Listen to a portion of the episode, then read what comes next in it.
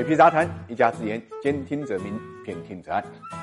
老话经常讲“取其精华，去其糟粕”，这句话放在房地产市场也是适用的。大家都知道，中国的房地产市场呢，创立了三大制度，分别是呢公摊面积制度、商品房的预售制度和产权年限制度。这三大制度从出生到今天呢，一直都饱受争议。那么近年来呢，全面呼吁啊取消预售制的声音越来越响。二零二零年九月，房价大数据平台呢公布了商品房预售制度到底该不该取消的问卷调查，收回的一万三千九百八十份样品中。呢，有九十六点八的人赞同了全面取消商品房预售制度。也就是说，从大的趋势来看，未来全面取消商品房预售制的可能性是非常大。那么，已经实行了二十七年的这个商品房预售制，为什么会有这么多购房者呼吁全面取消呢？其实，所谓的预售制指的就是期房。一般来讲呢，新房预售的时间是两到三年。预售制最早是由香港帝王霍英东发明的。到了一九五六年，香港出台了预售楼王同意书制度，以法律的。形式呢，对楼花预售进行规范。一九九四年，中国内地出台文件，正式呢引入卖楼花的商品房预售制度。发明这个制度的初衷是为了解决商品房建设资金不足的问题，调动房地产开发企业的积极性，增加了商品房市场上的供应量。正是因为如此，中国房地产市场迎来了快速发展。即使到目前呢，全国地产商呢超过十万，但也就在这个过程中间啊，很多开发商利用预售到接房的时间差和资金流呢，实现了空手。套白狼，与此同时，也给购房者带来很多的风险。比如，由于房子还没建或者没建成，买房的人只能看模型买房，买完房子也只有一份合同，房子具体交付的日期、质量根本就没有保证。最大的坑就是常见的烂尾楼。所以，取消预售制对购房者来讲是一大保障，但是对开发商来讲却不是什么好消息。所以，他们极力反对呢取消这种制度，理由就是啊，你会限制开发商的资金流，降低了扩张速度。市场上新房供应量减少，会推高房。价。另外呢，取消这个预售制会让一大批正在建的房子资金链的断裂，增加烂尾楼的风险。不过大家心里都明白，取消预售制才是长久之计。对于购房者来讲是增加一份保障，对于开发商来讲呢，这是资金跟质量方面的考验，从而促进了行业优胜劣汰、健康发展。目前其实已经有不少城市开始动作了啊。二零二零年，海南第一个正式宣布实行呢现房销售，取消了期房的预售制。另外呢，广东、湖北、江苏、四川、河南、辽宁等地啊，也在试行全面取消这个预售制，水皮相信未来一手交钱一手交房会是一种常态。